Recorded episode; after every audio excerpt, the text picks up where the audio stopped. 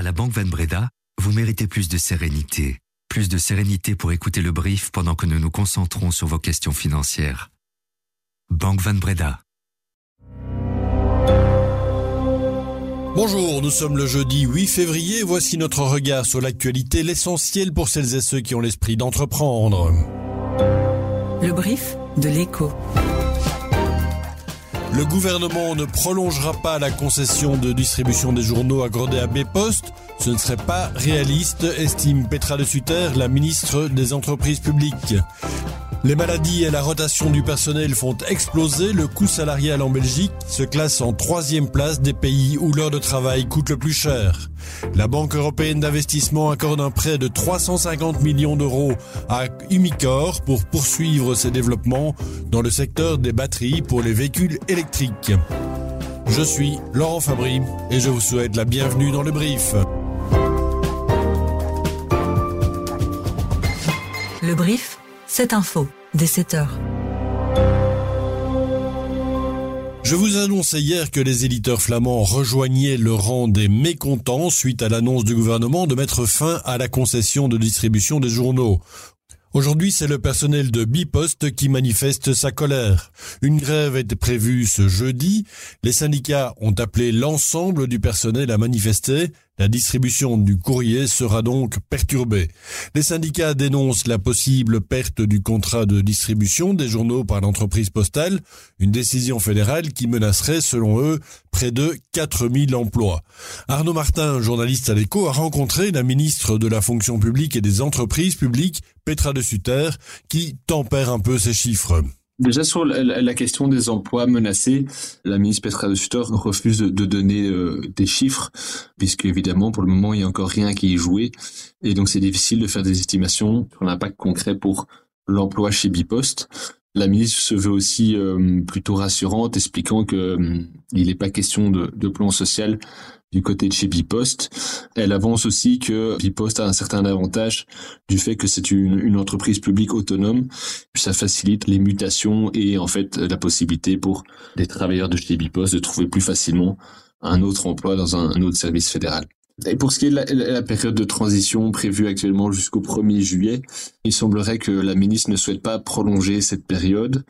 L'idée ou l'argument mis en avant par la ministre, c'est que justement, les discussions ont ou vont commencer entre les éditeurs et les distributeurs et que donc revenir sur ce point fausserait quelque part les négociations. Elle explique en revanche que son ambition, son objectif est plutôt de confirmer ce qui a été dit euh, au mois de au mois de décembre et de faire la clarté le plus vite possible sur certains points, notamment euh, concernant les compensations fiscales qui seront prévus. Alors retrouvez l'interview de Petra de Sutter dans l'écho du jour ou sur notre site l'écho.be.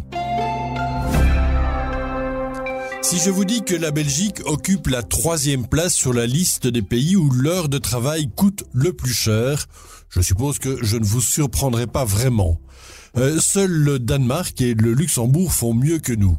Mais au sein même de notre pays, la disparité des coûts est très forte. Dans le haut de l'échelle, l'heure prestée coûte plus de 4 fois plus cher que dans le bas de l'échelle. Dans le 10% d'entreprises affichant le coût salarial le plus élevé, une heure prestée coûte en moyenne 46,8 euros, contre un peu plus de 10 euros dans celles ayant le coût salarial le plus faible. Alors comment expliquer cette grande différence? La base du coût salarial, c'est évidemment le salaire brut, qui varie en fonction des types de contrats, des secteurs ou même des régions. Mais il y a d'autres coûts qui s'ajoutent comme le taux d'absentéisme ou le taux de rotation du personnel au sein de l'entreprise. Je m'explique. Les maladies de courte durée ou de longue durée exigent des remplacements ou des heures supplémentaires, ce qui augmente évidemment le coût salarial moyen. Dans le même ordre d'idée, le taux de rotation élevé a aussi un impact sur le coût moyen, puisqu'en cas de résiliation de contrat ou de licenciement, l'employeur doit verser des indemnités, sans compter le coût inhérent au recrutement et à la formation de nouvelles recrues. Umicore signe un contrat important pour son développement. La Banque européenne d'investissement vient de lui accorder un prêt de 350 millions d'euros. Cet argent devra servir à développer ses activités dans le domaine porteur des batteries de véhicules électriques et de leur recyclage. En 2020, la BEI lui avait déjà octroyé un prêt pour la construction, en Pologne, d'une usine destinée à la production de matériaux pour véhicules électriques.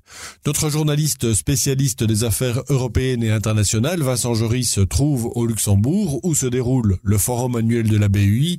Il nous explique pourquoi la Banque européenne d'investissement mise sur Umicore et sur les batteries rechargeables depuis quelques années. Les véhicules électriques se développent de plus en plus et les batteries coûtent extrêmement cher euh, pour l'environnement, pour adoucir le coût pour l'environnement et parvenir à atteindre les objectifs d'une économie décarbonée, il faut investir dans le recyclage des batteries. Donc depuis 2019, l'Europe s'est engagée à se transformer en économie décarbonée d'ici 2050 et pour ça, elle a réorienté les investissements de la BEI vers l'économie verte.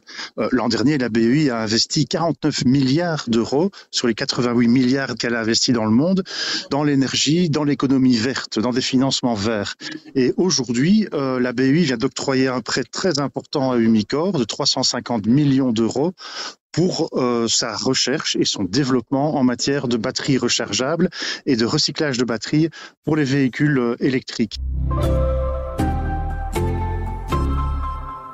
Des trains qui roulent à l'énergie solaire, c'est ce que va réaliser Infrabel sur son tronçon Liège-Louvain.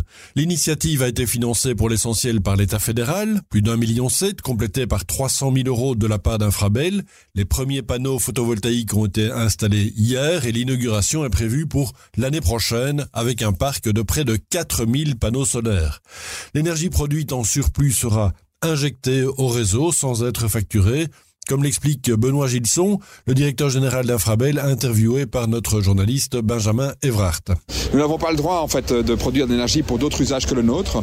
Et donc euh, l'ensemble de l'énergie qui sera produite ici sera d'une part pour nos installations euh, techniques, euh, nos data centers, nos bâtiments, mais l'essentiel sera pour les trains. Donc environ 500 trains par semaine seront alimentés par énergie solaire sur cette ligne entre Liège et Louvain. C'est un projet qui va faire des petits puisque nous sommes déjà en train d'étudier 5 ou 6 autres projets de ce type sur d'autres endroits du réseau, notamment en partenariat avec Eurostar puisque Eurostar a aussi une très très haute ambition euh, pour verdir son utilisation énergétique et donc il y a un partenariat entre nous pour nous allons produire l'énergie dont ils ont besoin. Ce partenariat signé avec Eurostar devrait permettre de couvrir 15% de la consommation électrique en Belgique. Le secteur ferroviaire est le deuxième consommateur d'électricité belge derrière la chimie. S'il s'agit d'une première wallonne pour Infrabel, le gestionnaire de l'infrastructure ferroviaire belge n'en est pas à son coup d'essai puisqu'il gère déjà un parc photovoltaïque sur la ligne à grande vitesse Anvers, frontière néerlandaise depuis 2011. Que deviennent les éoliennes offshore, point majeur de la stratégie européenne qui vise à transformer la mer du Nord en centrale électrique? Eh bien, du vent, beaucoup de vent et finalement assez peu d'électricité. C'est le résultat d'une enquête conjointe qu'a menée notre rédaction avec certains médias étrangers. Les journalistes du projet The North Sea Investigation ont cartographié pour la première fois les parcs éoliens existants en mer du Nord ainsi que tous les projets de futurs parcs. Alors aujourd'hui, lorsque les 6000 éoliennes présentes en mer du Nord tournent à plein régime, elles ne peuvent produire que 30 gigawatts. C'est un quart seulement de la capacité totale attendue en 2030. Et les 17 parcs éoliens en construction en mer du Nord apporteront une capacité totale de 13 gigawatts supplémentaires en 2027.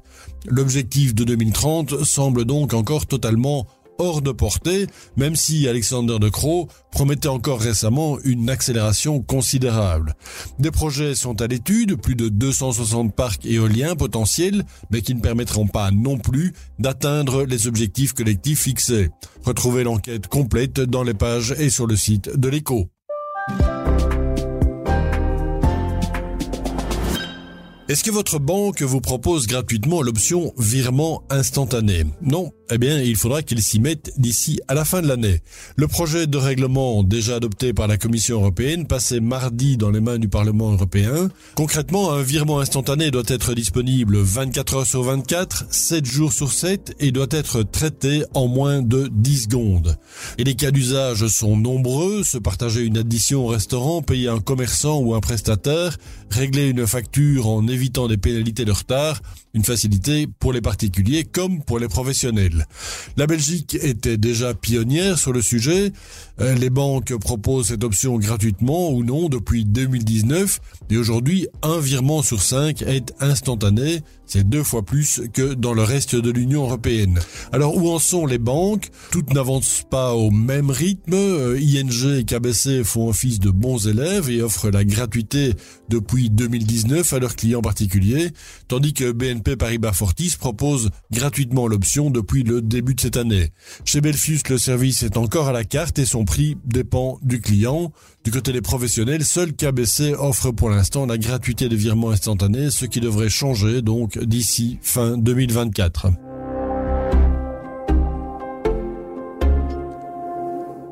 10 000 euros, c'est ce que vient de remporter le gagnant du rallye boursier organisé par l'Eco et de Tate. Il s'appelle Luc de Batselier, 54 ans, et il a participé avec 25 000 autres investisseurs à un rallye virtuel pendant dix semaines.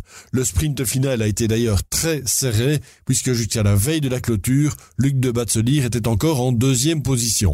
Parti comme tout le monde avec 50 000 euros de capital de base, il a réalisé près de 20 000 euros de plus-value, une belle performance pour trois mois de compétition. Le secret de sa victoire, ce sont ses placements liés aux biotech, à l'or et aux crypto. Les deux tiers des participants terminent dans le vert cette édition.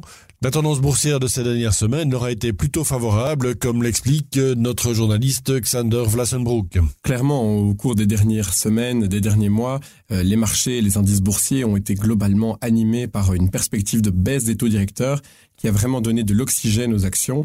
Et ça, ça s'est vraiment ressenti sur le portefeuille euh, des participants au rallye boursier. Il faut voir que le rendement moyen, en fait, a été de 4,67%. C'est assez bon sur seulement 10 semaines et c'est même plus que le Bel 20 de la Bourse de Bruxelles qui n'a fait que 4% sur cette même période.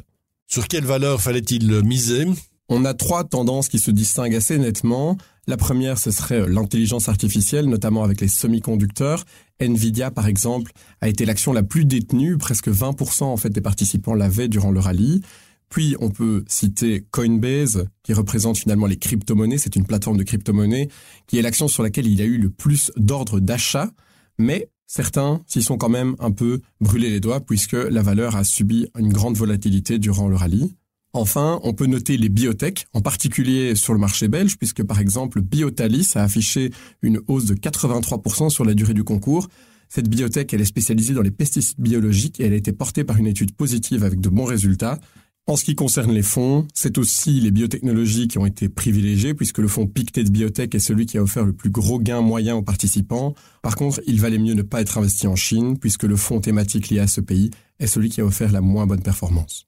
Alexander sait de quoi il parle puisqu'il a remporté le concours interne à Mediafine devant donc tous ses collègues des rédactions de l'écho, du TAID et de l'investisseur. Félicitations Alexander. Et si vous n'avez pas encore vu passer l'info, sachez que la nouvelle saison de podcast Tracker Plus est déjà bien avancée. Après l'homme d'affaires Mark Cook et la gestionnaire de fonds tech euh, Anjali Bastian Pillay, c'est le patron de la Bourse de Bruxelles qui prend la parole au micro de notre journaliste Salim Nesba. Il y parle de ses premiers pas en bourse et nous raconte ses investissements et son quotidien de CEO d'Euronext Bruxelles. Merci à Julie Garrigue qui a préparé cet épisode. On se retrouve demain avec plaisir. Ciao